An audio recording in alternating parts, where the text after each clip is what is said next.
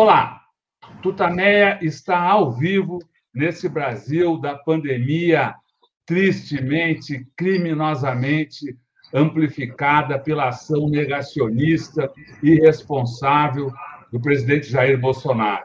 Estamos nós aqui nos nossos estúdios quarentênicos, a Eleonora. O Rodolfo. E do outro lado da tela, conversa conosco, conversam conosco hoje à noite as queridas Dodora e Eugênia, que você já conhece, são militantes históricas aí em defesa da justiça, em defesa dos direitos humanos. Já já a Eleonora vai contar um pouquinho mais sobre cada uma das nossas entrevistadas de hoje, mas antes eu quero convidar a Dodora, a Eugênia, a Eleonora e todos vocês que já se entram aqui nessa na sala do Tutameia para essa nossa conversa de hoje, para que a gente se some numa corrente de solidariedade, num abraço fraterno aos parentes, familiares, amigos, colegas de trabalho, conhecidos das vítimas da Covid-19 no Brasil. É um número sempre crescente. Nesse 2021, o Brasil é o campeão de mortes no mundo por causa da Covid. O pior é que todos nós sabemos que esse número poderia ter sido muito menor, ordens de grandeza menor. Centenas de milhares de vidas poderiam ter sido salvas se o governo federal tivesse obedecido minimamente às orientações da Organização Mundial da Saúde, das instituições médicas e científicas brasileiras.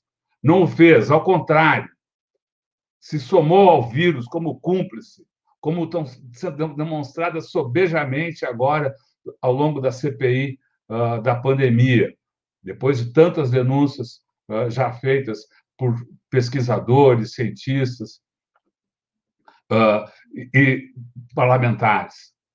Por causa disso, chegamos hoje à triste situação contabilizada aqui pelo Conselho Nacional de Secretários de Saúde, um total de 507.109 vidas perdidas para a Covid, por causa dessa política negacionista do governo federal, com 18 milhões 169 mil 881 casos. E nesse programa de hoje, em que a gente vai falar sobre a tortura, sobre, o, sobre os crimes contra a humanidade, a gente quer, então, uh, dedicar uh, o programa de hoje a dois combatentes desses crimes, duas vítimas, dois ex-presos políticos que uh, nos deixaram há pouco por causa do Covid. Eu me refiro a Alípio Freire e Haroldo Lima. A nossa homenagem a eles e, e no nome deles, em todas a, a, a todas as vítimas uh, da Covid no Brasil, que são também vítimas do Estado da irresponsabilidade do Estado. Eleonora. Eugênia, Dodora, muito bom ter vocês aqui conosco hoje, ainda aqui remotamente, aqui no Tutameia. É, Eugênia Augusta Gonzaga, vou apresentar rapidinho vocês, para a gente começar a conversar. Eugênia Augusta Gonzaga, Procuradora Regional da República, coordenadora do Grupo de Trabalho Memória Verdade e Verdade da Procuradoria Federal dos, dos, Direitos do Cidadão do Ministério Público Federal, mestre em Direito Constitucional pela PUC de São Paulo, ex-presidente da Comissão Especial sobre Mortes Desaparecidos. A Dodora Maria Auxiliadora Antes é psicóloga, psicanalista, mestre em psicologia clínica, doutora em ciências sociais, ex-coordenadora geral de combate à tortura, Secretaria Especial de Direitos Humanos da Presidência da República, em 2009 e 2010, fundadora e dirigente do Comitê Brasileiro de Anistia eh, eh, de São Paulo, né, presa política, foi sequestrada com seus dois filhos, é, e a gente vai ouvir a, a, as palavras, as palavras da Eugênia e da, da Maria Auxiliadora Arantes, a Dodora, também em razão do Dia Internacional de Apoio às Vítimas da Tortura, que acontece no dia 26 de junho. Mas antes de falar sobre a questão da tortura e sobre essa a, a importância dessa da, da discussão nesse, desse dia, eu queria começar perguntando como é que vocês estão vendo a situação do Brasil mais de uma maneira mais geral. Né? Como é que vocês estão vendo? A gente está num, num, momento já algum tempo de retrocessos importantes aí na, na área de direitos humanos, mas isso é sempre muito dinâmico. A gente está hoje num dia com várias, vários acontecimentos. Eu queria começar perguntando como é que vocês estão vendo a situação do Brasil é, nesse momento. Quem quer falar primeiro? Ah, Dodora. Vai lá, liga o microfone, liga o microfone. Dodora, microfone. Isso. Isso, Eugênia não quer falar a primeira, procuradora. Dodora, você tem mais legitimidade.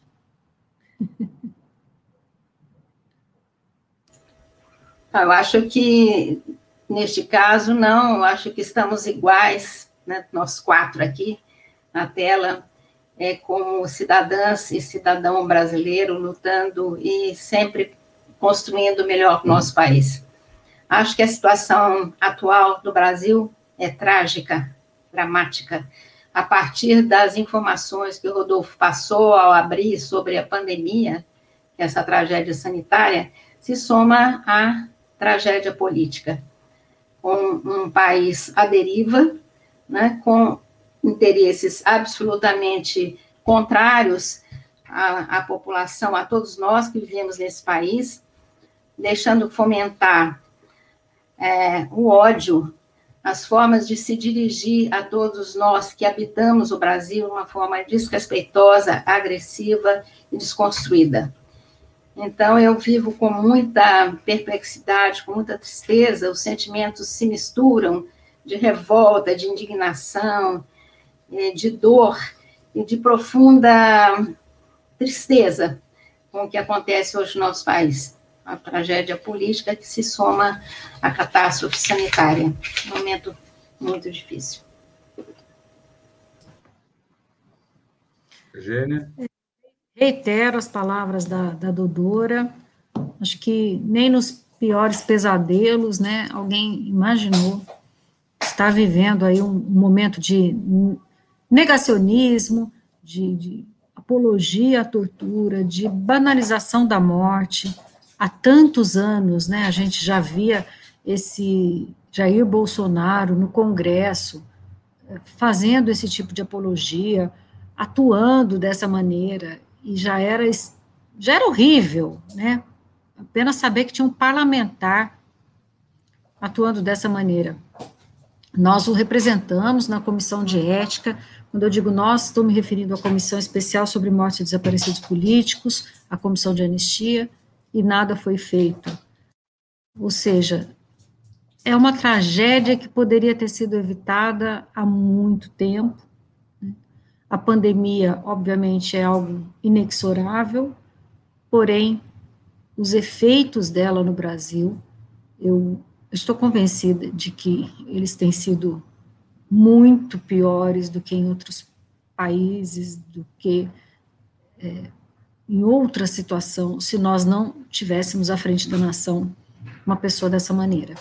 Também quero aqui empenhar minha solidariedade a todas as vítimas, dizer também que minha família foi vítima, eu tenho alguns irmãos, parentes que chegaram a ser internados, e recentemente eu tive um sobrinho de 39 anos que teve uma cepa fulminante, não conseguiu ser vacinado em tempo, apesar de ter comorbidade, não, não usou máscara como deveria, é, não teve leito a tempo, leito de UTI, né? Então, foi vítima de, de todas essas circunstâncias terríveis que, que assolam a, a nossa nação. Então, me solidarizo, me coloco, me coloco aqui como também é, mais uma, uma pessoa né, que está que, que tá sofrendo muito com tudo isso.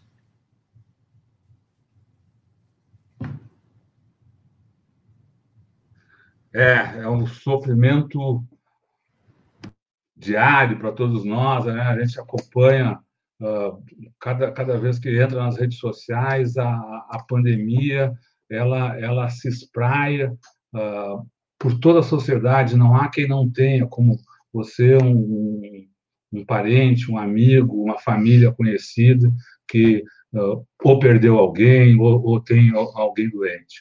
Né?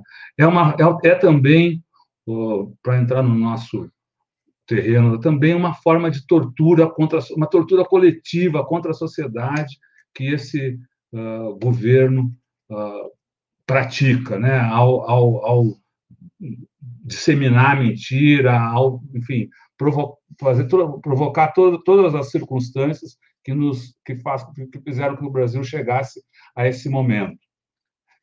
É uma violência de Estado e é disso que se trata a tortura.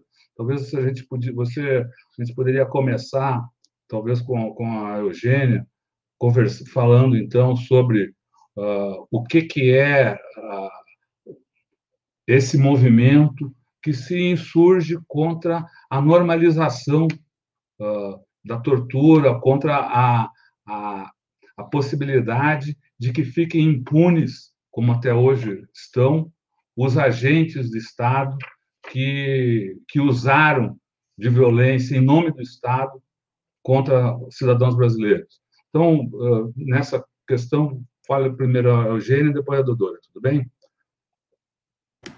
Rodolfo, é, eu, não, eu não participei da, dos movimentos durante a ditadura, sou de uma geração que, que já estudou nas escolas sem partido da ditadura, né? a gente aprendia a escrever o nome do presidente, é, Ernesto Geisel, sem nenhum questionamento. O mais difícil era entender o que era Geisel e falar Geisel, né? Não tinha nenhum, ne, nenhum contexto né, relacionado a isso. Eu sou do interior do país, sou a caçula de uma família grande do interior, em que todo mundo, meus pais, também pessoas muito bem intencionadas, muito simples, acreditavam nos noticiários.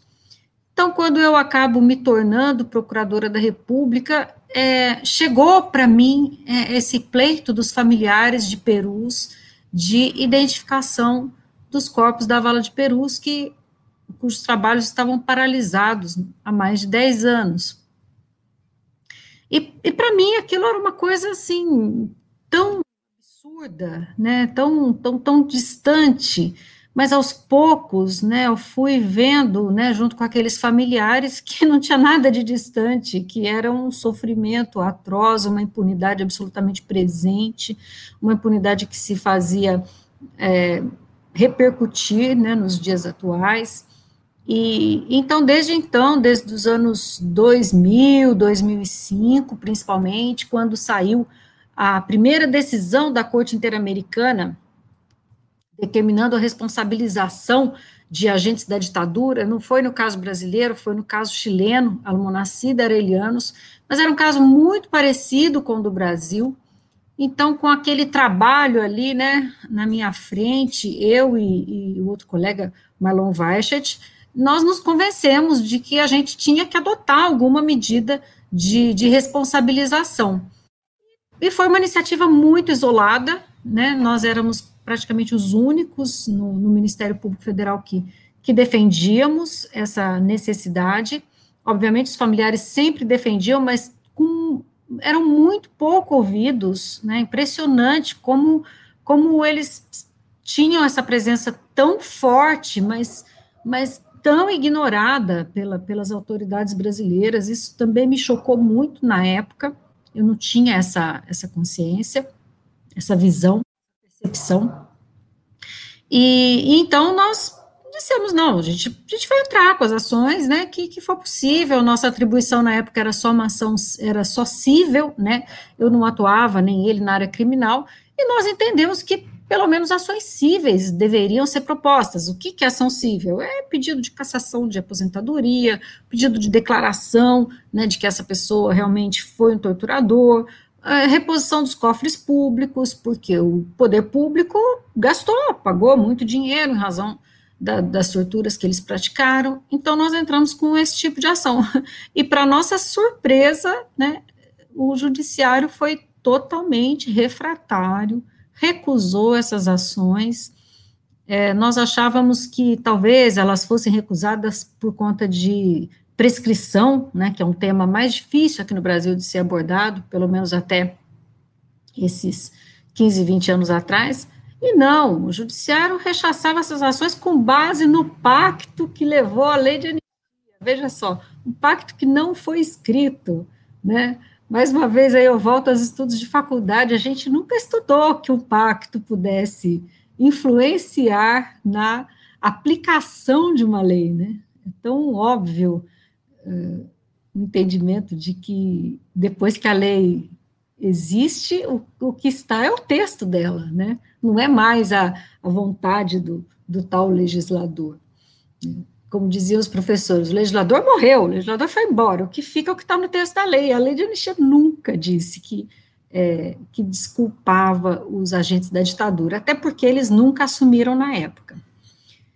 Bem, então, a gente já trabalha nisso há muito tempo, né, há, há muitos anos, e a gente colhe, assim, alguns avanços aqui e ali. Teve uma iniciativa muito interessante em 2019, que foi a Caminhada do Silêncio, que reuniu mais de 10 mil pessoas no Parque do Ibirapuera, no dia 31 de março, e isso fez com que surgisse um coletivo, composto por várias entidades, Vladimir Herzog, Núcleo Memória, é, Tortura Nunca Mais, pessoas físicas também, inclusive eu faço parte, é, em torno, que, que se chama Vozes do Silêncio contra a Violência de Estado. Né? É, todos entendem que o tema é o mesmo, a violência do passado é a mesma violência que hoje vitima é, tantas pessoas pobres, periféricas, os, os, ditos indesejáveis, inimigos da pátria, né, como essa doutrina do, do Exército.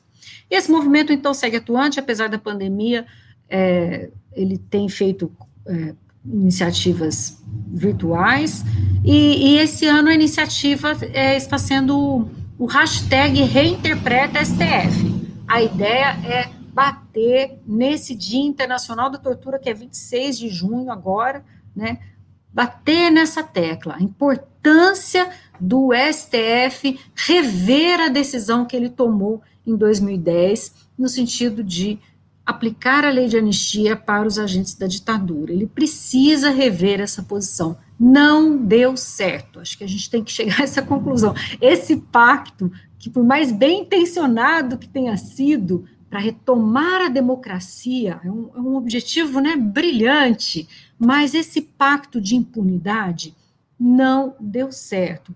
Nós hoje temos a continuidade da violência do Estado, temos resultados terríveis e temos ainda uma democracia fragilizada. E não é uma coisa que acontece no mundo todo. A gente percebe que em vários países, nesse início do século XXI, né, vários pensadores explicam por quê, né, nesse início do século XXI, a gente tem uma, uma, uma onda de conservadorismo vindo à tona, uma onda identificada com a extrema-direita, não é só no Brasil. Porém, é só no Brasil em que esses líderes dessas ondas tem tanta tranquilidade de atentar contra a democracia, de fazer apologia à tortura. E nós estamos certos de que isso se deve ao fato de que o Brasil fez um pacto de impunidade no passado. Esse pacto, então, precisa ser revisto. No resumo, é esse o nosso momento agora de, de tratamento dessa questão. Legal, obrigado, Eugênia. Dodora, você, com a sua experiência aí na, como coordenadora geral de combate à tortura, logo lá na, na, na Secretaria de Direitos Humanos no governo Lula, né? Uh, o que, que nos conta? Então, é, ouvindo a Eugênia, né, eu exatamente me senti convocada né, a comentar, né, falar sobre o que, que foi, o que, que significou a lei de anistia, né, como, é que, é, como é que ela acabou é, se espraiando para anistiar, por assim dizer, os torturadores. Eu participei intensamente dessa luta, né, por quê? Porque após uma trajetória como militante política, presa com os filhos e uma situação de muito constrangimento, nós vivemos no Brasil um momento de final de 20 anos de uma ditadura absolutamente devastadora, né, nós nos sentimos convocados a fazer alguma coisa é, de uma forma mais é, articulada pelo país todo. Então, o movimento de anistia, ele nasce com essas características, um gesto de indignação para botar um final a 20 anos de impunidade e de uma tragédia que se abateu no nosso país. Então, organizamos os comitês de anistia, e que, na verdade, foi uma campanha. Né? Então, os comitês de anistia, ao longo do Brasil, houve mais de 40 comitês de anistia, alguns como comitês brasileiros de anistia, outros como movimentos ligados a instituições de direitos humanos que já havia, os movimentos da, da feminino de anistia, então havia quatro, no, mínimo 40 é o que a gente conseguiu contar. E aqui em São Paulo, nós organizamos também uma série de comitês pelo interior do Estado, quase 15 comitês, né? Eu era coordenadora é, desses comitês. Então, a luta pela anistia foi uma luta árdua. E nós tivemos né, conosco, durante esse processo de trabalho da anistia, a presença da, de um senador, que foi o presidente da comissão mista, né, a Ariana MDB, que foi o senador Teutônio Vilela. Então, ele era o presidente, ele veio aos movimentos de anistia para escutar qual era a nossa demanda em relação ao que estava ocorrendo no país. E ele, durante o tempo todo, ele fez várias reuniões, ele saiu absolutamente, se tornou, era o senador da Arena, se tornou amigo do movimento de anistia.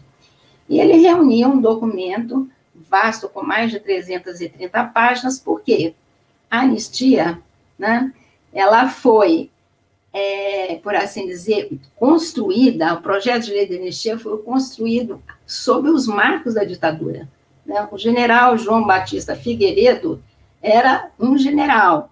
Havia na, no Congresso Nacional dois partidos, Arena, MDB. Então, a, a construção da lei da anistia, que parece como um pacto, que parece como algo de de reconciliação da nação brasileira, ela foi construída dentro do Congresso, né, que não assumiu todo esse volume, conjunto de documentos que foram reunidos e que o Teotônio Vilela levou ao Congresso para apresentar, né, é, ela foi impermeável a essa documentação. Da onde saiu essa documentação? Essa documentação que o senador levou, ela saiu exatamente de todos os brasileiros, familiares, dos presos, dos familiares dos torturados, dos desaparecidos na época, os presos políticos ainda presos fizeram um arrolamento de todos os torturadores que os torturaram, indicaram né, a patente desses torturadores, que fizeram, que tortura passaram, foi uma documentação é, do, pulsante de indignação. E nós, familiares, que estávamos construindo esse projeto, né, com muita esperança de que supunhamos nós, né, de que um governo ainda militar, né, ou dentro de uma ditadura, pudesse ouvir as nossas vozes. O que, que aconteceu? Toda a documentação e toda a mobilização que houve no Brasil, ela foi intensa. Houve várias reuniões nacionais, São Paulo, Rio de Janeiro, Bahia, Rio Grande do Sul, Recife, em várias capitais, 40 comitês de anistia pelo Brasil afora, não receberam as nossas vozes, silenciaram as nossas vozes. Construíram uma lei de anistia e, no primeiro parágrafo da lei de anistia, né, incluíram lá dentro do Congresso Nacional, existiam dois partidos autorizados, por assim dizer, ainda sob regime militar, o que se ficou conhecido como os chamados crimes conexos.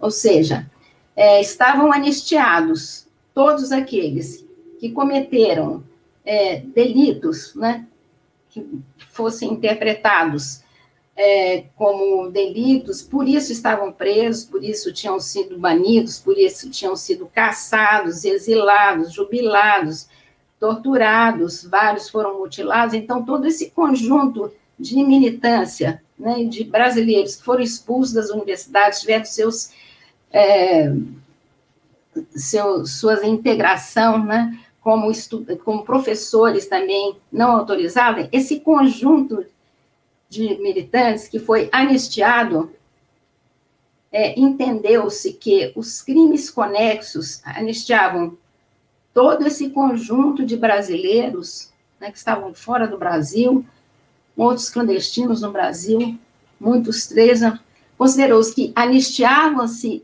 estes brasileiros e também aqueles que torturaram, que mataram, que expulsaram estes mesmos brasileiros.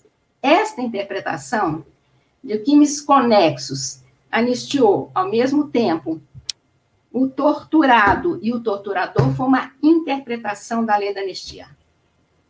E uma das pessoas que se pronunciaram, tem um texto muito elucidativo sobre isso, foi o Hélio Bicudo, que na época, né, nós, da, dentro da, do movimento de, dos psicólogos aqui do CRP de São Paulo, convocamos, convidamos o Hélio Bicudo, e ele explicou, olha, os crimes conexos, eles têm um, um agora o Eugênio vai me corrigir nas palavras, mas eles têm um autor. O mesmo anistiado que cometeu vários delitos, né, ele está anistiado. Ele é um, ele é um agente.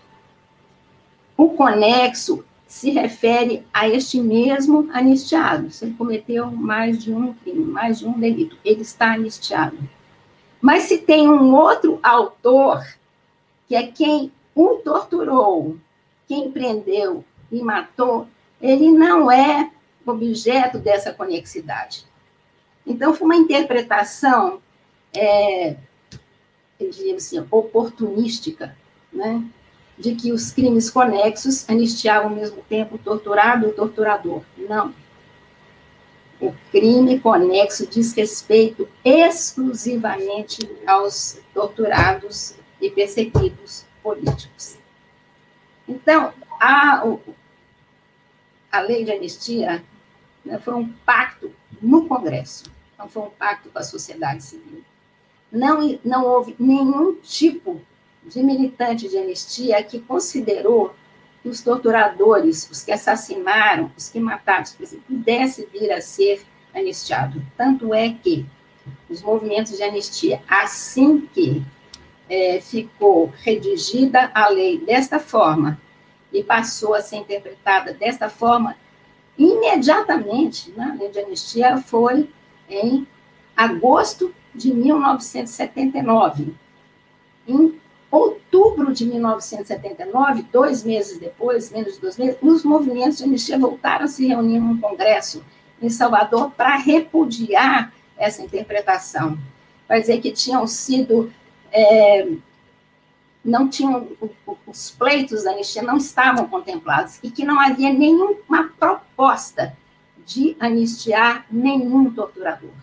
Nenhuma pessoa, eu estou colocando no torturador como se fosse assim, todos aqueles que perseguiram ah, os brasileiros né, que foram anistiados. Então, esse pacto ele foi feito, um acordo no Congresso sob ainda um regime militar. Não foi levado a uma votação de plenário. Foi um acordo ali é, interno, segundo o próprio Teotônio Vilela, nem examinaram a documentação que ele, presidente da comissão mista, reuniu no Brasil inteiro. Então, o que aconteceu no nosso país foi que esse, essa interpretação né, de um termo incluído no artigo 1 da anistia levou a que estivéssemos até hoje essa compreensão né, de que os doutoradores também estão anistiados. E quando em 2010 né, é, o STF examinou né, exatamente o recurso que apresentou Fábio Comparato, né, e não aceitou, né, dizendo que deveria remeter ao Congresso né, a votação ao Congresso Nacional, não caberia ao STF essa, essa avaliação, e assim permanece até hoje. Né? Isso foi 2010, nós estamos em 2021. É, a gente teve nessa semana, no dia 21, na segunda-feira, uma decisão da nona vara criminal federal em São Paulo, é, uma coisa até que parece ter, é inédita, né? O Ministério Público teve a condenação em primeira instância contra um ex-agente da, da, ditadura militar, o delegado aposentado Carlos Alberto Augusto, né, que é, atuava é. no DOPS, e foi, ele foi sentenciado, então, por, pelo, pelo, juiz da, da nona vara, a, a dois anos e onze meses de prisão em regime semiaberto por conta de ter participado do sequestro do ex-fuzileiro naval Edgar de Aquino Duarte, que foi desaparecido, desaparecido em 71. Essa, qual é a importância dessa decisão? Ela significa alguma mudança na visão do judiciário a respeito de tudo isso que a gente viveu na ditadura, ou é um fato que vai ser derrubado em instâncias é, superiores, provavelmente? Qual o significado disso? O judiciário tende a ter uma nova, uma nova visão sobre esse período?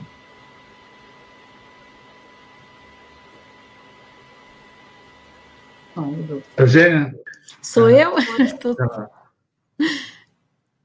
Olha, acho que realmente foi um, um divisor de águas, uma, uma sentença muito bem-vinda. É, como disse a Dodora, né, são tantos anos. A, a primeira denúncia no Brasil né, foi, foi proposta é, 2011, 2012. Então, a gente está falando aí de processos que demoraram 10 anos para ter essa primeira decisão. Na área criminal, na área civil, a gente já começou com, com as ações já é, em 2008, até hoje não teve nenhuma decisão favorável. Né? Eu até brinco aqui com os meus sobrinhos, né, que fazem direito, né, e são advogados, eu falo, olha, a tia de vocês é muito incompetente, viu? Porque trabalhar tanto tempo em algum tema, né, e sair só agora uma decisão, mas a gente sabe o tamanho da, da resistência que existe no Brasil. É, até hoje, os juízes de primeiro grau, esses que estão responsáveis por essas várias ações, eles vinham se furtando a, a decidir esses processos com a desculpa de que o tema aguarda a decisão do Supremo Tribunal Federal. E me perdoe a palavra, é realmente uma desculpa, porque isso não procede. Né? Apesar do Supremo Tribunal Federal estar também omisso nesse tema, a decisão da Corte Interamericana ela é autoaplicável é, todo o sistema de justiça brasileira já deveria estar cumprindo o que foi determinado pela, pela Corte Interamericana desde o caso Gomes, Gomes Lund, que foi no final de 2010, que foi reiterado agora em 2019, se não me engano, no caso Vladimir Herzog. Ou seja, o Brasil precisa é, processar e julgar e condenar os, os, os autores das graves lesões de direitos humanos durante a ditadura.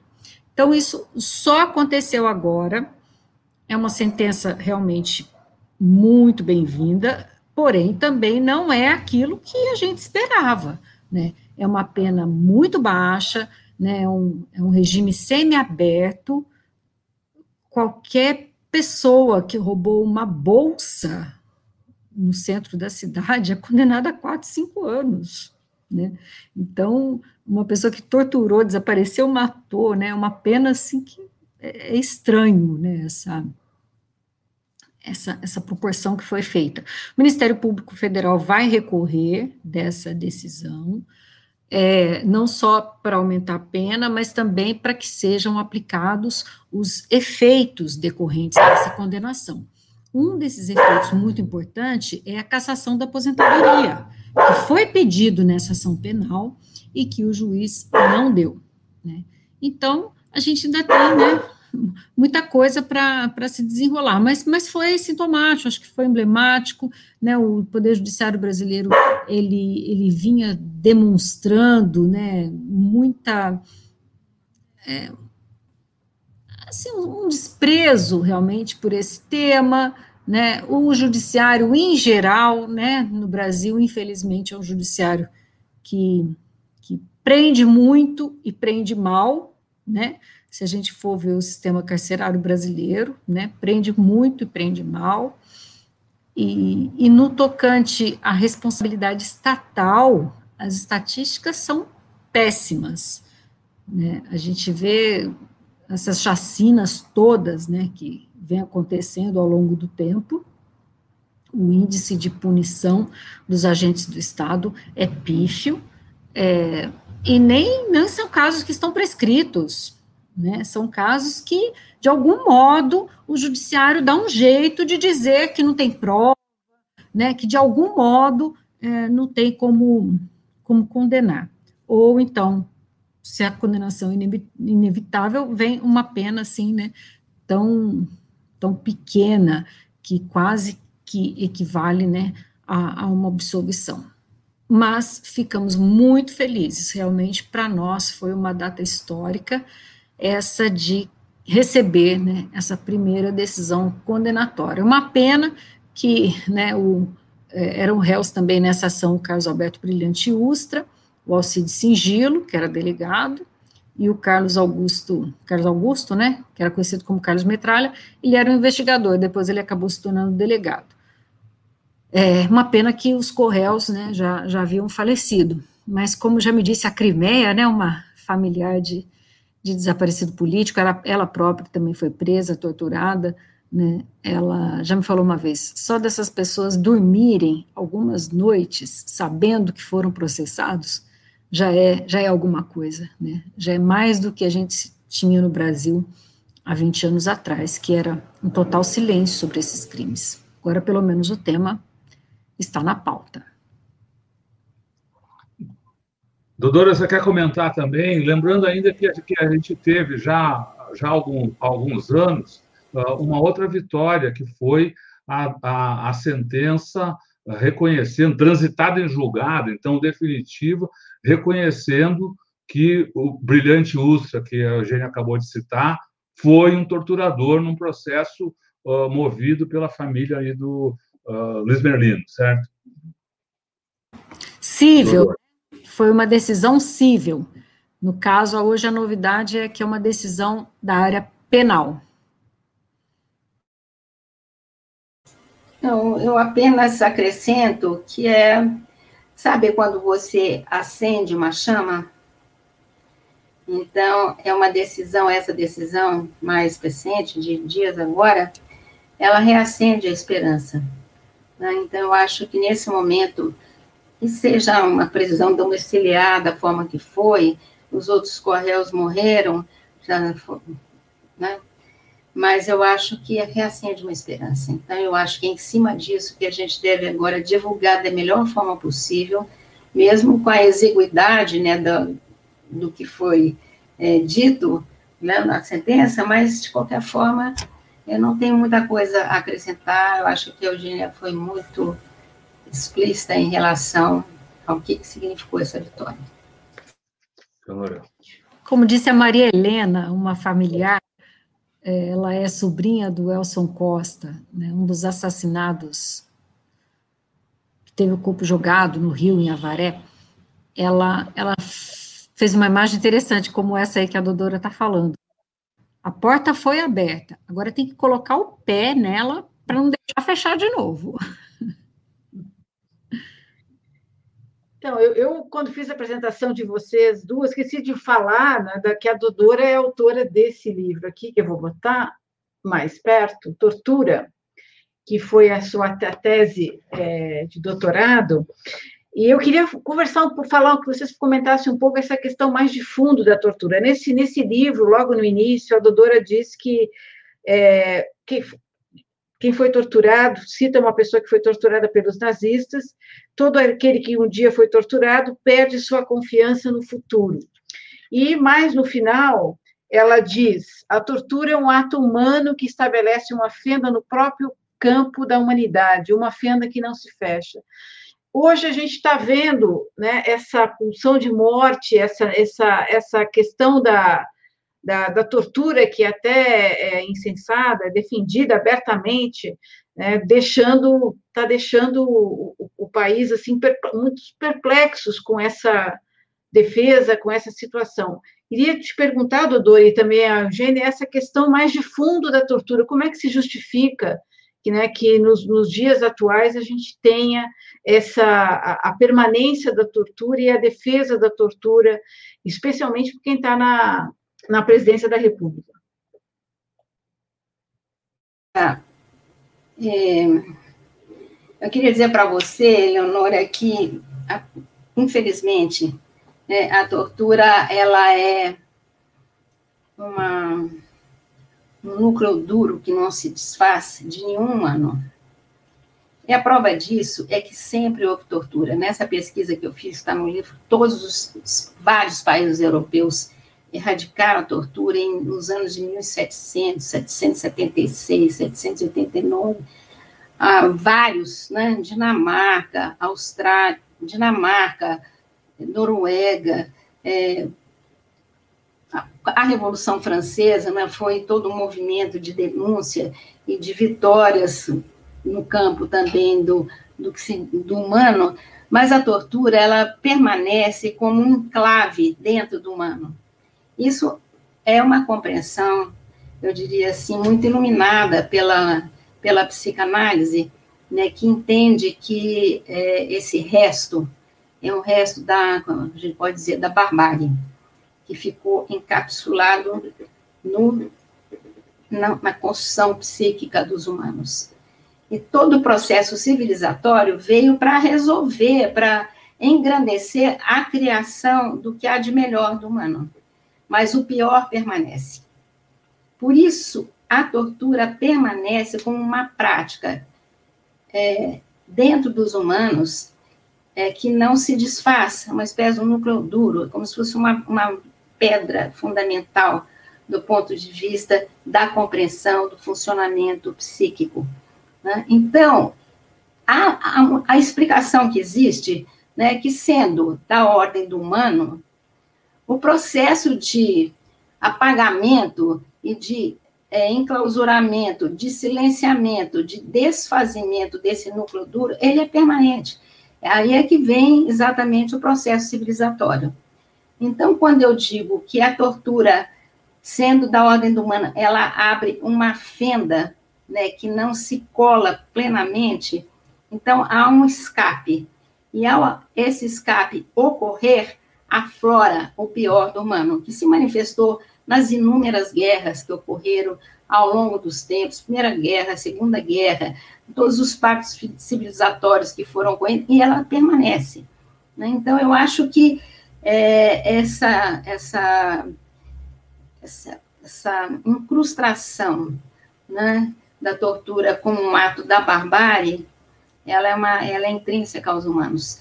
Essa foi uma afirmação feita pelo, pelo Freud, numa correspondência que ele teve com Einstein, né, que perguntou se é possível, porque permanece né, essa exatamente essa busca do pior, né? E o Freud faz, faz, faz parte da, do, da humanidade. Então, o, o que precisa se fazer é que constantemente esta, esta, essa núcleo duro seja trabalhado. E quando ele não é trabalhado, ele aflora.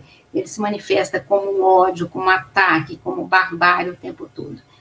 Então, é, eu acho que a tortura, quando eu digo que, além do mais, né, eu digo também que a tortura é um ato que só os humanos praticam. E o fazem ao longo da história da espécie humana. Então, quando se diz, olha, alguém que pratica tortura é um animal, né? não, não é um animal, é um humano. Esse é o pior. Então, exatamente, a tortura, a tortura ela envolve três é, interlocutores o torturado, o torturador e a sociedade que a permite. Então, nós estamos aonde? No campo da sociedade que a permite. Né? Então, a, a batalha contra a tortura, ela tem que ser permanente. E, além do mais, o torturador, muitas vezes, ele disse que cumpriu ordens. Não, Eichmann fez isso e outros torturadores também fazem isso ao longo dos seus depoimentos, dizendo, não, eu cumpri ordens do chefe. Só que quem cumpriu a ordem foi ele, e foi ele que torturou, né? E quando ele faz isso em nome exatamente de um chefe, que esse chefe exatamente está dentro do campo né, do, do dirigente é, político de uma nação, né, ele está cumprindo em nome do Estado. Então, é a tortura com a qual a gente trabalha exatamente essa tortura que é praticada através do, do agente público, né? E é que essa inscrição da tortura também ela não se apaga. Né? É, nada do que uma vez se formou pode perecer. Isso nós sabemos em relação a outras questões também. Então, assim também como nós sabemos disso em relação às questões civilizatórias, as questões que envolvem a não eliminação plena e total dessa incrustação né, da destrutividade, é, supõe que ela tem que ser permanentemente combatida. Então, eu acho que as guerras estão aí para provar isso. Nós estamos num momento, digamos assim, que a gente vê que, apesar de toda a pandemia no mundo, o cenário internacional continua pensando em combates, em guerra, em armamento. Então, existe alguma coisa que, com a qual a gente tem que se haver no tempo em que estivermos é, na Terra e podemos ter um protagonismo em relação a, esse, a essa manifestação. Né? E deixar por escrito as ideias que possam as outras gerações é, assumir como suas. É por isso que permanece. Legal.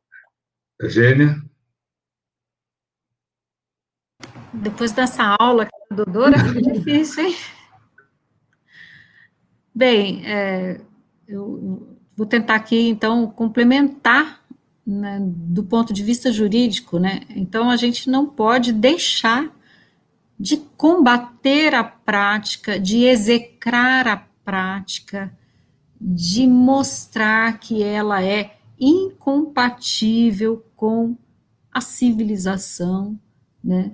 Por mais que seja uma atitude, né, intrínseca do ser humano, né, a gente tem que demonstrar que o ser humano não pode agir como a mosca, que é atraída para a lâmpada e morre. Né?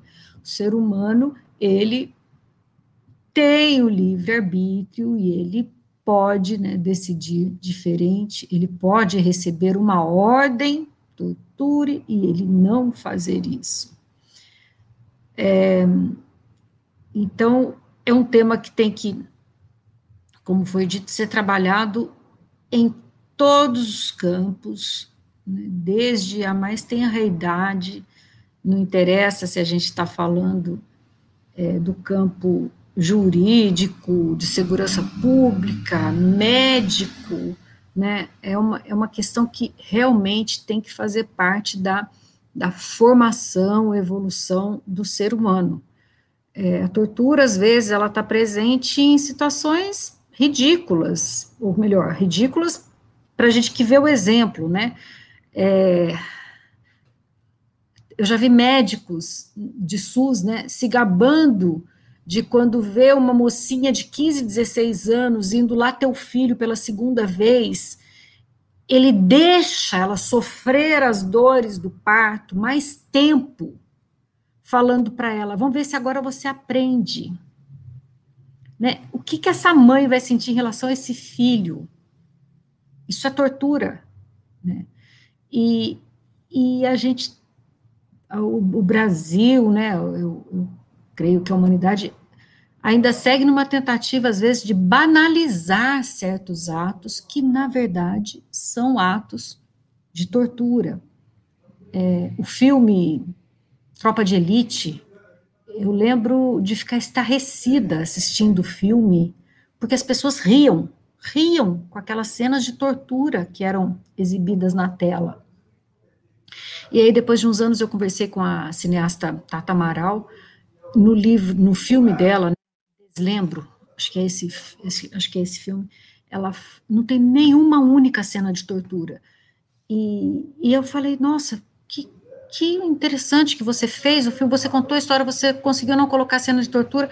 Ela me deu também mais uma aula. Ela falou assim: a tortura não merece qualquer tipo de espetacularização, de exposição. Você não pode é, fazer nenhum ato ligado à formação dessa ideia da, da tortura. Ela precisa ser sempre desconstruída. Né?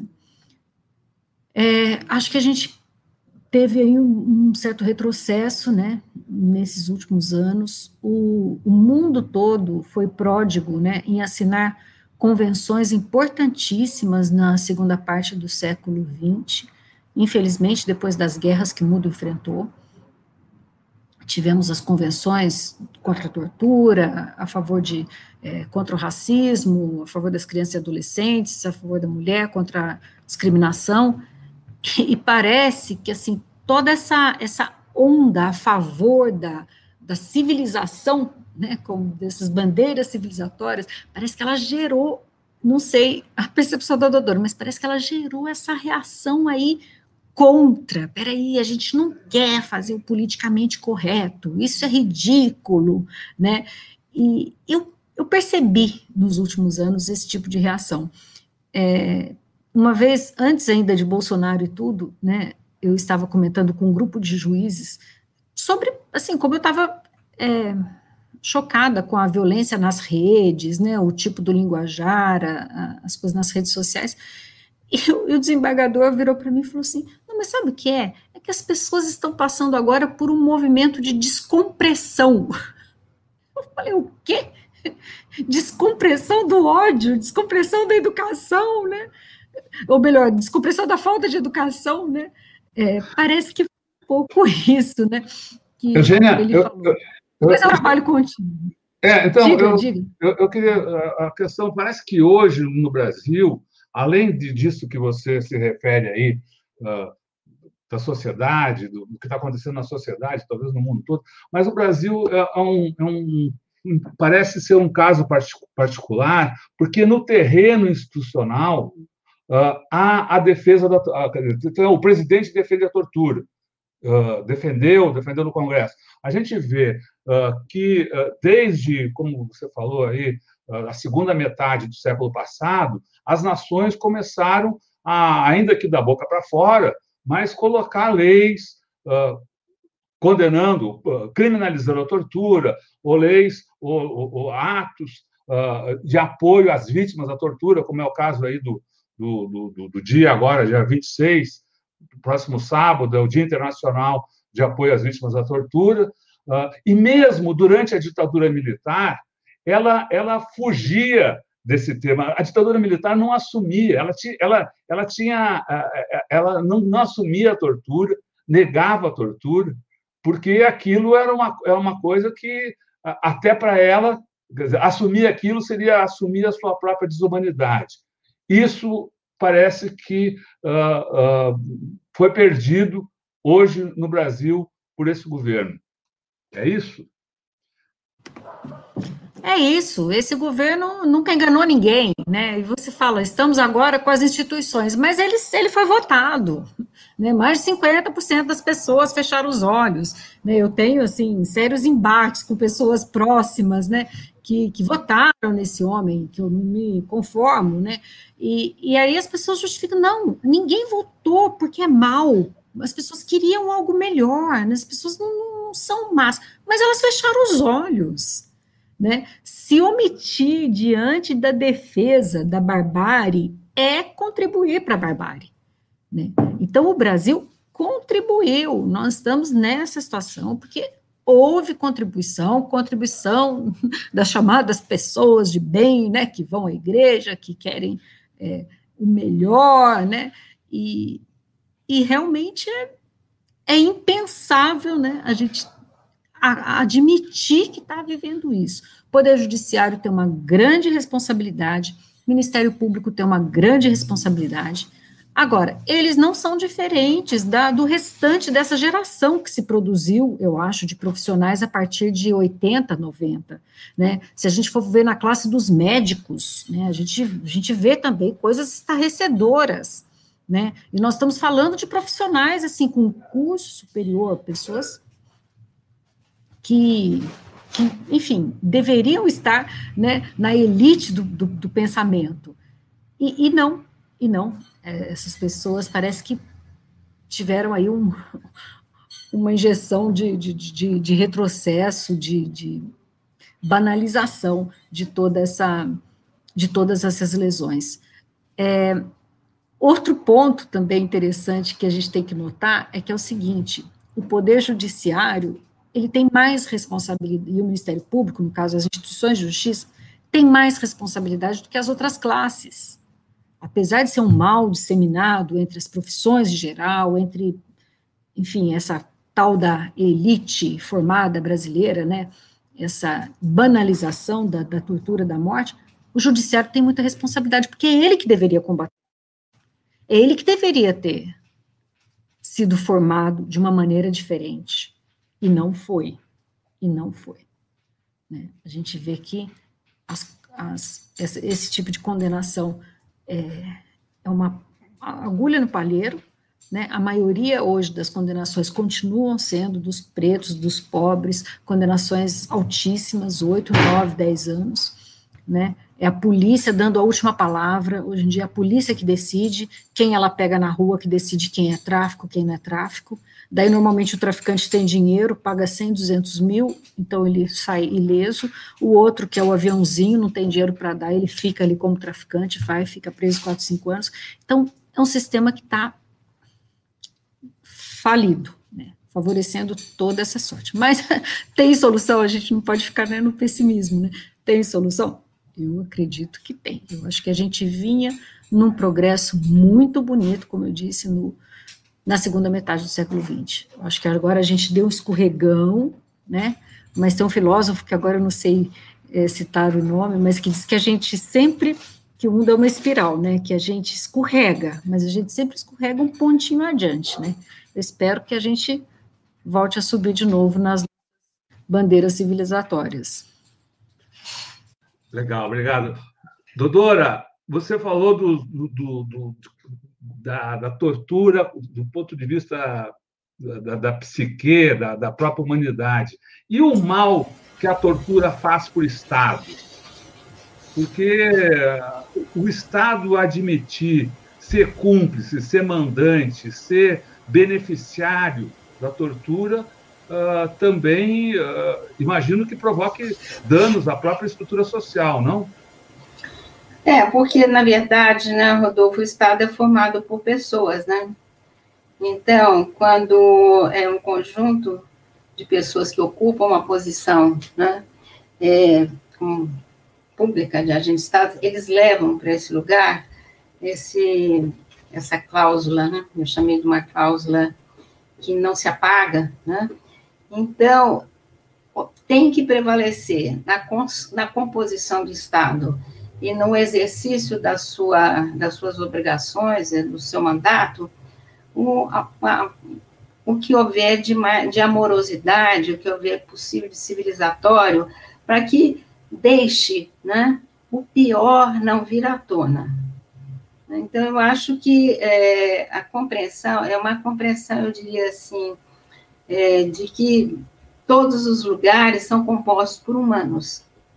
Né? Os lugares de poder, os lugares de submetimento às mais diferentes condições de vida, são sempre os humanos.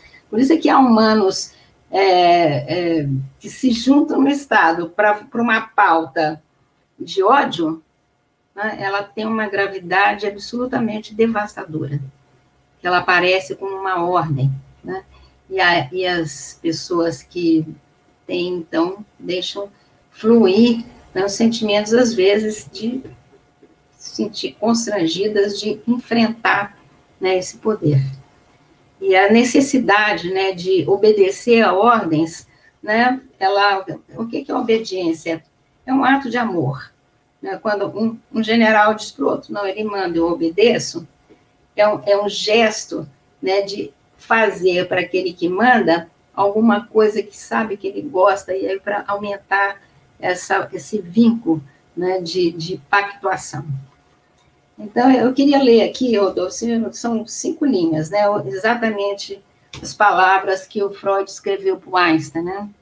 Ele disse assim, quando Einstein perguntou para ele, mas por quê, né? Essa falta de ódio, ele disse assim, a crueldade que encontramos perpetuada ao longo da história das guerras e as manifestações de ódio e de maldade entre os homens, e que também encontramos no dia a dia das nossas vidas, atestam a existência de um desejo de agressão que merece, com toda seriedade, ser denominado de instinto de morte.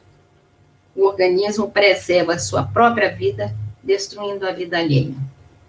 Então, é essa construção né, da sobrevivência, né, depende da destruição do outro. O Estado pode exercer isso com a, a mais alta prepotência, porque além das ideias, ele tem as armas, ele tem o poder, né? E por isso é que é, o Estado tem essa, quando ele comete um crime, o crime ele se, ele se espraia por uma nação inteira. Né? E quando as guerras são assim, são decisões de estados que se espraiam para a nação, para as nações vizinhas, para os povos que eles querem dominar. Então, eu acho que, é, como se sabe, né, devemos à cultura o melhor do que nos tornamos e também devemos à cultura bem como o pior do que padecemos. Ou seja, se está no enclave, enclave da barbárie, prevalece o pior. Se está no enclave da civilização, prevalece o melhor. Então, eu, eu, eu acho que, é claro que essa construção, ela não é, não está no ar, né? Se a gente pensar no Estado brasileiro, como ele foi é, construído a partir exatamente de um modelo de predatório, né? das, dos, das populações escravizadas que foram trazidas para o Brasil e das populações indígenas que havia, que havia no Brasil foram colocadas em lugares de escravos, de servidão, para produzir as riquezas do nosso país, quer dizer, esta constelação do nosso país, ela alimenta, ela alimentou uma forma predatória de se exercer o poder dentro do país. Então, quando você soma a esse projeto né, colonialista é, de uma nação europeia, no caso Portugal, que impôs ao nosso país, né, é, a, a, abolição da escravatura no Brasil ocorreu muitos anos depois, nos países que levou mais tempo para abolir a escravatura. Né? Então, você vê que a, a, o pacto com a, a violência dentro da nossa formação como país e como nação, ela tem um, um antecedentes muito é, violentos. E é sobre isso que nós temos que nos insurgir. Né? Quando hoje todas as lutas né, que se colocam para a sociedade brasileira, elas vão envolver exatamente também né, o enfrentamento do, do racismo né, estrutural dentro do país, porque exatamente o enfrentamento do racismo e também do racismo que diz respeito às, aos povos que foram que vieram de África, que foram escravizados, bem como as populações indígenas que estavam aqui, que foram também escravizadas, né, e também foram eliminadas. Então, nós temos que enfrentar isso e fazer um novo combinado civilizatório. A gente tem que ter, por isso é que eu digo, quando um juiz como esse, né, falou, olha, então, isso aqui é um crime, vai ficar preso, mas e tal, não sei o quê, não sei o quê, prevaleceu, digamos assim, dentro desse juiz, uma visada civilizatória, mesmo que seja pequenininho. Por isso é que gera esperança, por isso que é o pé na porta, né? E ali você põe o pé, essa porta não se fecha mais. Ela, ela traz uma esperança. Então, é isso que a gente tem que fazer né, no nosso país, é tentar enfrentar a nossa construção como uma nação é, que foi, foi constituída dentro dessa violência com os povos para cá, foram trazidos para produzir a riqueza do nosso país, porque quem é que extraía o ouro, quem é que trabalhava na terra, quem é que produzia as riquezas? Os escravos, os, os povos escravizados. Né? Então, eles produziram a riqueza do nosso país. Né? Não, foi, não deixaram marcas na cultura, na alimentação, a própria. Quem é que trabalhava né, para os donos das capitanias hereditárias? Eram os escravos, né, os povos africanos escravizados. Então, eu acho assim, né? Eu me vejo hoje, é, vamos dizer assim, também com você, Eugênia, uma família muito grande. Né? Eu sou a décima terceira filha de uma família, e hoje eu sou a única irmã, né? Tenho um irmão também de 90 anos que estamos vivos. Então, é, você vê uma geração né, que, que vai acontecendo, e eu comecei muito cedo, porque tinha uma família que cuidava, poder ser militante político. Uma vez o, um, um amigo, o Adriano Diogo, me perguntou, escuta, quando é que você começou a fazer essa militância? Eu falei, acho que eu tinha 13 anos. Estou né, com né, praticamente 70 anos de uma vida é, para tentar fazer alguma coisa, né? Então, eu acho que é muito triste a gente assistir que prevaleça, se estratifique e se importe como bandeira, né, no nosso país, e que seja respeitada uma bandeira que coloca como um grande herói do nosso país um torturador. Isso é, é realmente é, é, é uma bandeira que, que, nós não merecemos. Né? Você tem uma homenagem ao torturador é, que reconhecidamente responsável por inúmeras ações de tortura, não só porque ele praticou, porque a tortura ela envolve quem pratica, quem mandou praticar, quem soube que foi praticado e quem é, assistiu. Ela tem esse espectro, né, que não é só quem foi lá e torturou. Então, por isso é que eu digo, esse, esse, esse julgamento me trouxe esperança. Trouxe esperança a superação dessa noite tenebrosa que a gente está vivendo. É, aqui se falou muito que, se, que aflorou o pior, né? aflorou um esgoto aqui no, no Brasil, a gente está vivendo um período uh, dantesco. É, e tem toda essa cultura que está entranhada, seja na, nos programas é, da tarde, nas televisões, seja nos filmes que glamorizam, a, a, a, banalizam a tortura e justificam, tentam justificar a tortura.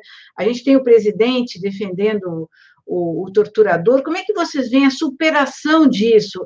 A gente notou também que é, muito do que aconteceu pode ter sido consequência da falta de memória, da falta de história, da falta de conhecimento né, sobre tudo que se passou no Brasil. Como é que vocês veem a superação é, dessa situação que a gente está vendo, como é que a gente poderá é, sair, sair, que vai, isso vai acabar em algum momento, né? Como é que a gente pode sair é, melhor dessa, da, ter uma vida melhor apesar de tudo isso que está nos acontecendo?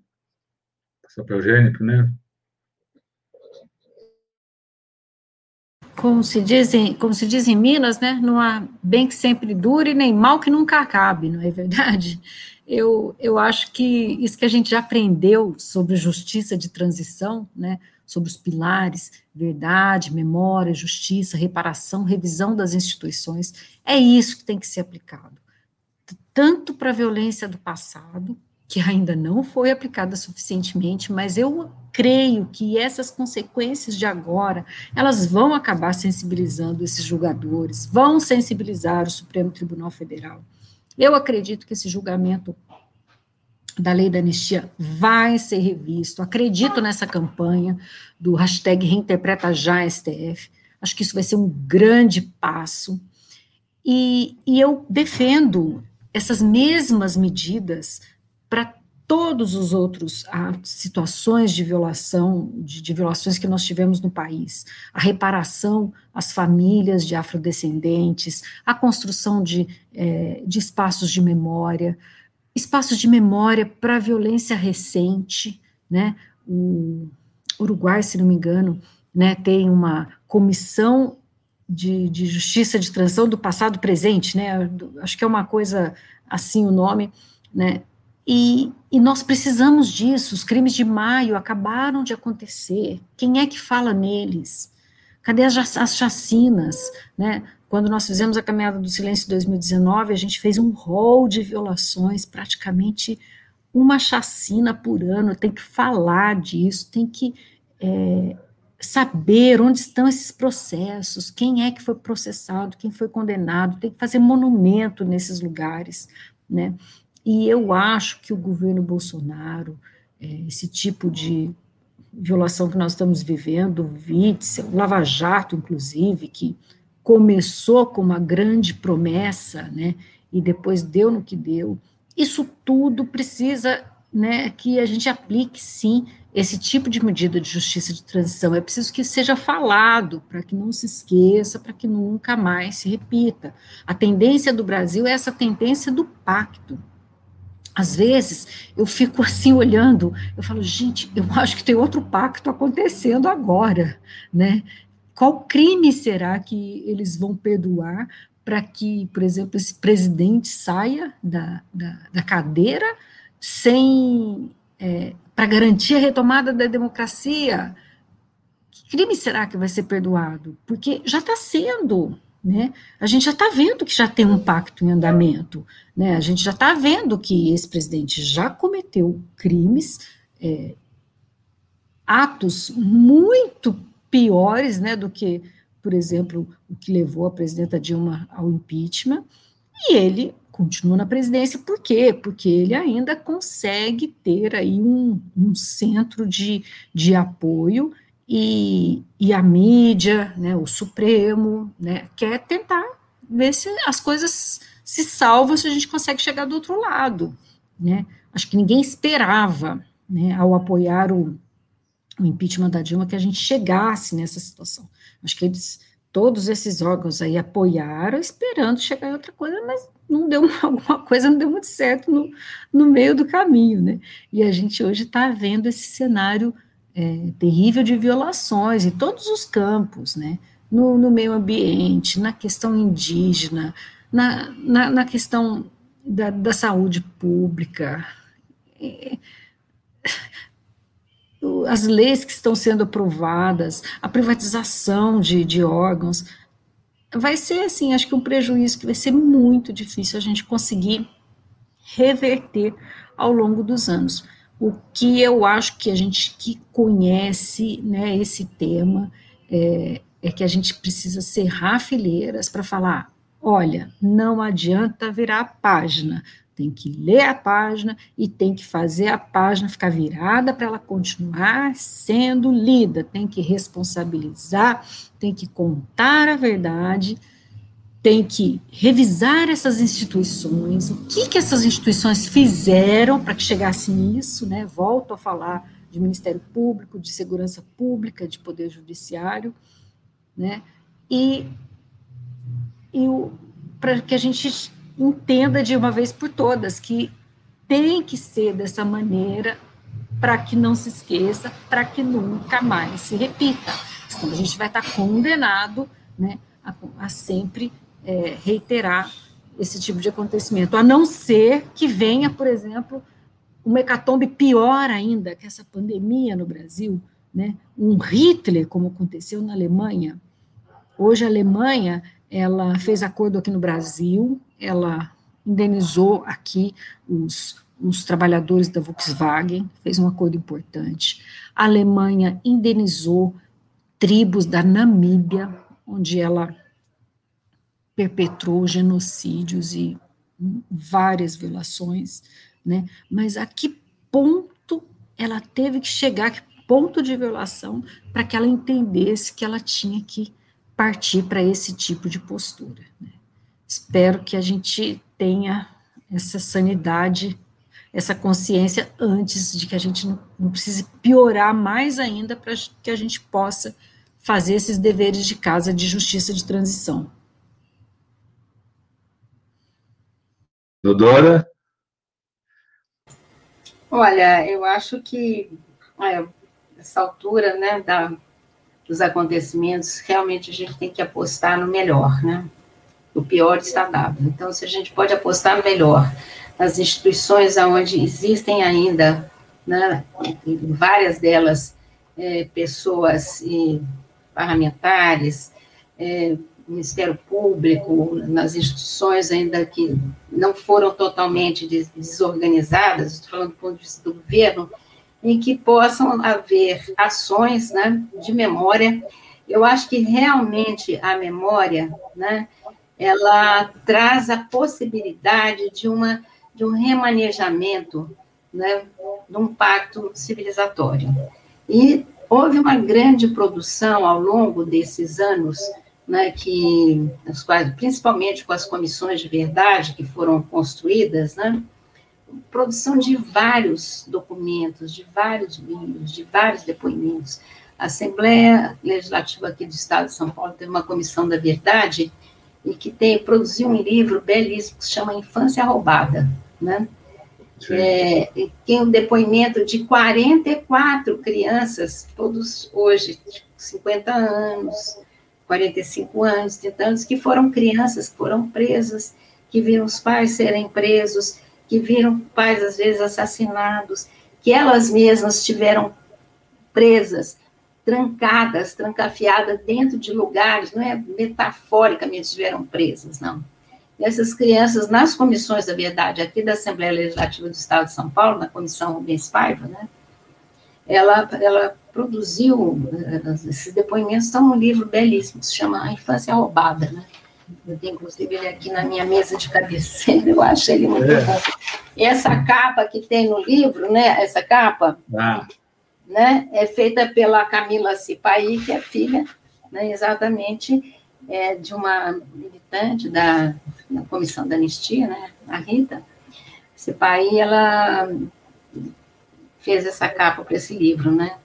Então, eu acho que existem, eu queria dizer que existe muito material que foi produzido ao longo desses anos, além de várias teses, assim como a minha, tem várias outras, em todos os lugares onde houve, inclusive, né, as, o próprio Ministério da, da Justiça, né, quando ele, ele autorizou, por assim dizer, né, a construção das, das comissões que puderam ouvir todos os perseguidos, né, e todas aquelas pessoas que foram é, uma certa forma, estiveram envolvidas com a ditadura, que foram exatamente essas clínicas, né, que foram conhecidas como clínicas de testemunho, se organizaram no Rio Grande do Sul, em Santa Catarina, é, em São Paulo, no Rio de Janeiro, né, elas também armazenaram, faziam parte desse processo das clínicas de testemunho, produzir insumos.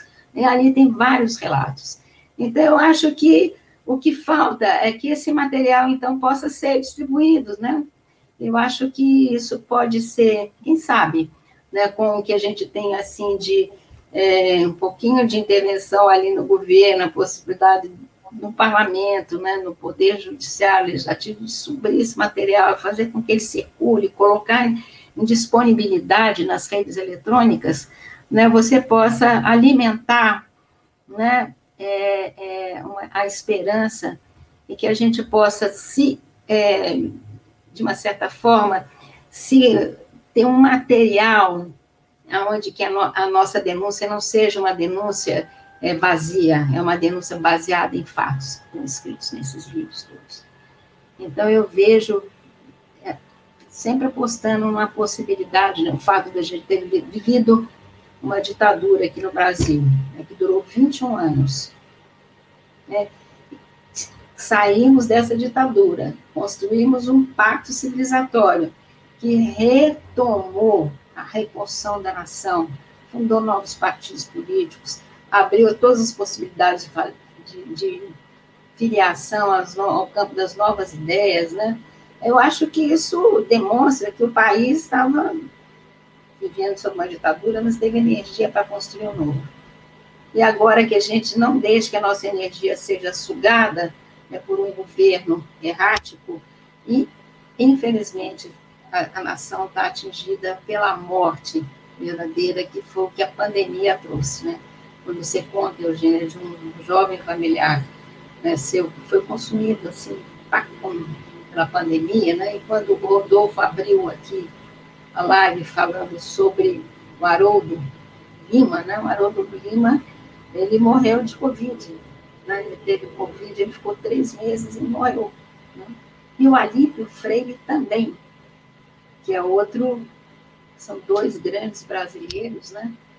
Que foram consumidos pela Covid, cabeças ainda com grandes possibilidades de dar contribuições. Então, a, a, a tragédia da pandemia, aqui também trago meu abraço né, a todos os amigos e familiares desses como nos contou Rodolfo, o número de hoje, 507.109 é, mortos pela Covid, é que nós possamos é, reagir? Reagir, não nos é, amedrontarmos, e fazer com que essa chama de esperança que foi acesa, ela possa crescer como é, com a sua luz própria, né?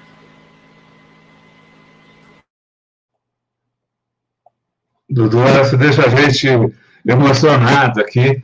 É, eu queria lembrar que, que como, como vocês duas né, falando aqui, a sociedade não está parada. Né? A gente tem, apesar de todo esse movimento de retrocesso, esse movimento de violência, só nesse terreno de luta por direitos humanos, luta contra a tortura, de luta pela, pela memória, nós temos uh, entidades no Brasil inteiro, temos aqui em São Paulo núcleo de memória, de, de preservação da memória política, uh, o movimento Voz do Silêncio, Instituto Vladimir Herzog, pelo Brasil inteiro estão espalhados uh, entidades, organizações, grupos né, que procuram levar à frente essa luta. Então, a gente está aqui meio que se encaminhando para o fim, mas queria uh, propor a, a, a, vocês duas agora que uh, proponham o que vocês propõem para quem que nos acompanhou aqui,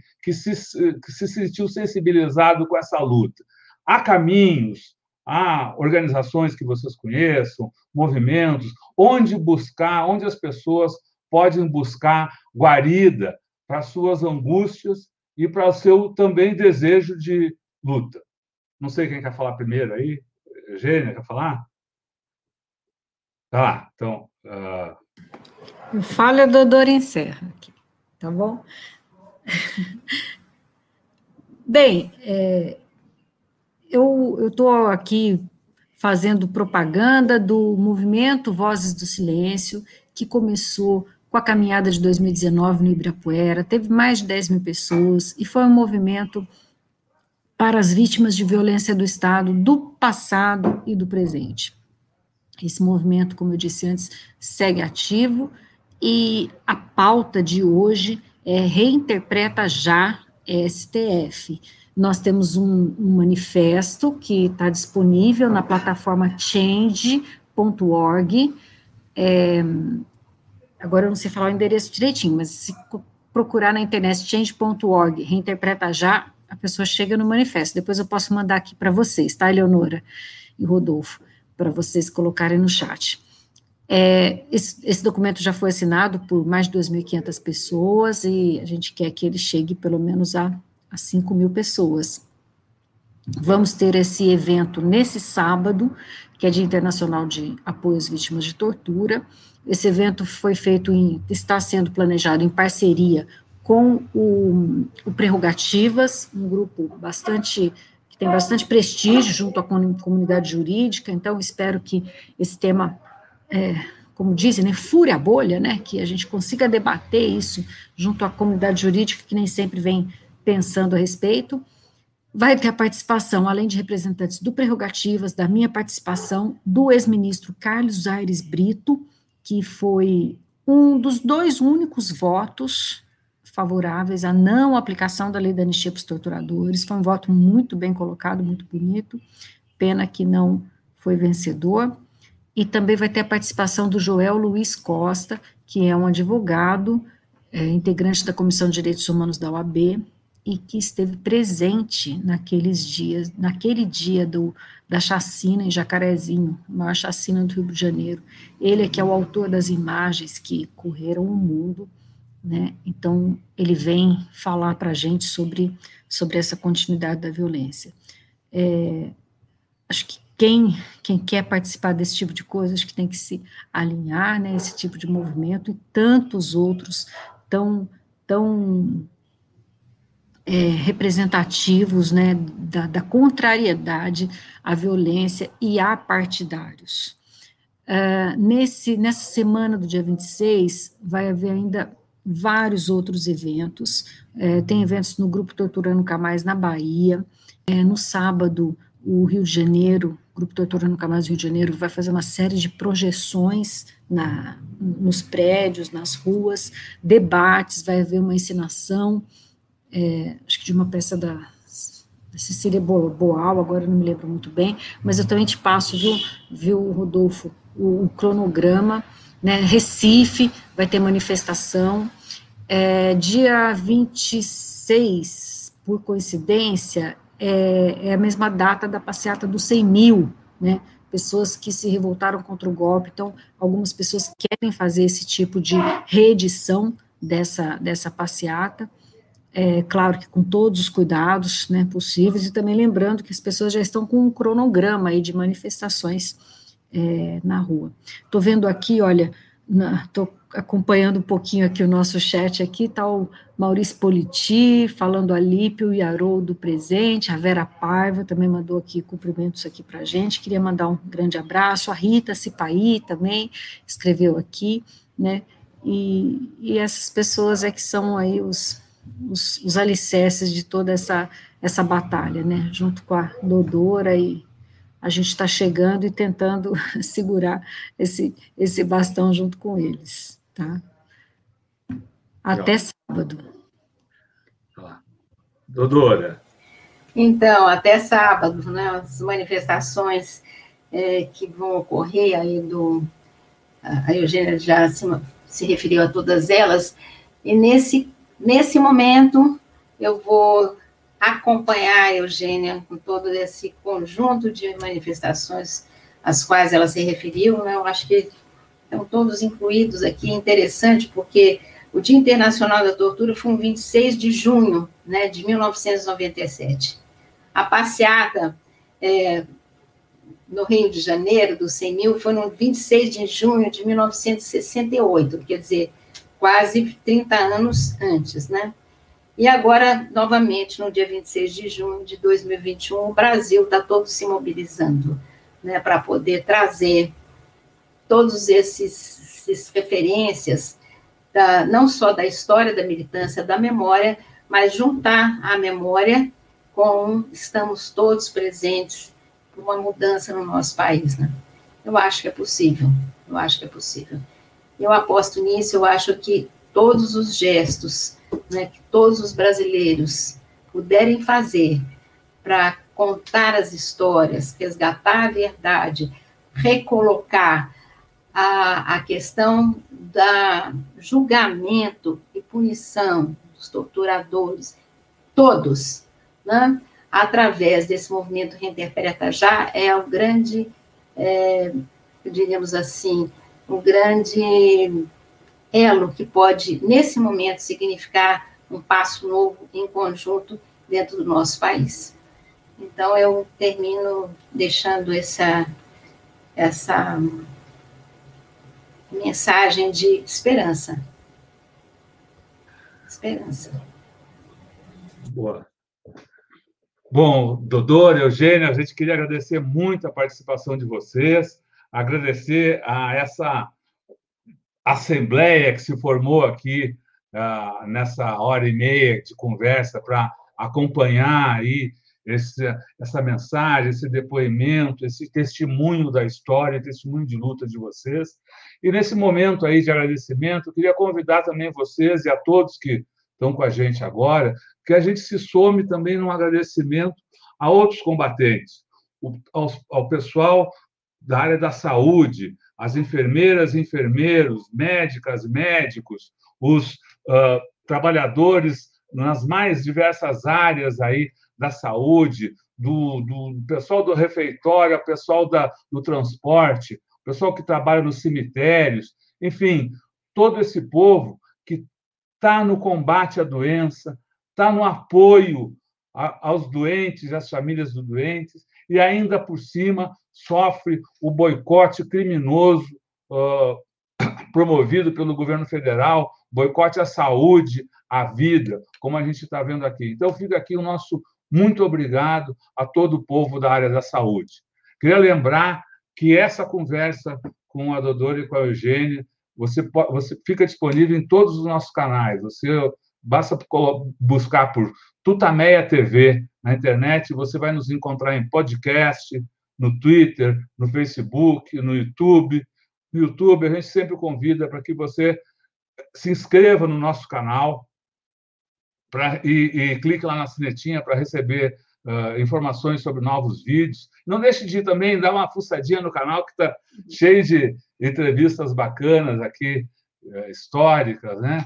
Uh, e a gente, todo esse trabalho também, a gente produz reportagens sobre cada entrevista e elas ficam disponíveis no nosso site, que ancora todo o nosso trabalho, que é o site Tutameia. O endereço é tutameia.jor.br. Lá no site você vai encontrar na reportagem aqui sobre a entrevista com a, a Eugênia Dodora, sobre esse dia uh, de apoio às vítimas da tortura. Você vai encontrar os links aqui uh, citados pelo Eugênio, os links para assinar o manifesto, o abaixo-assinado, links para o manifesto do uh, Reinterpreta Já. Vamos ter lá a citação que a, a Dodora fez aí da, da, da carta do Freud para o Einstein, enfim, está uh, tudo aí no nosso, vai, vai ter na, nessa reportagem que a gente convida você também para visitar o, o nosso site.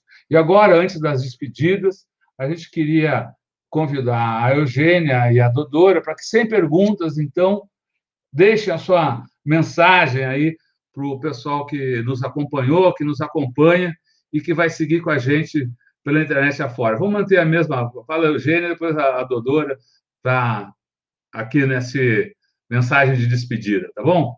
Então.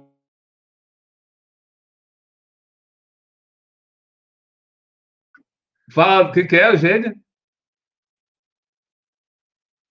Você está sem som. Você está sem som.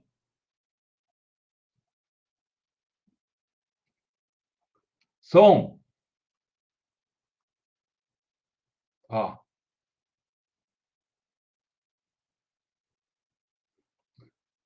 É.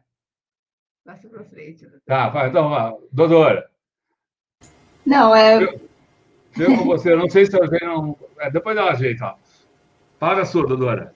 Não, eu, eu olha, Rodolfo, eu, eu não tenho muita coisa mais a dizer.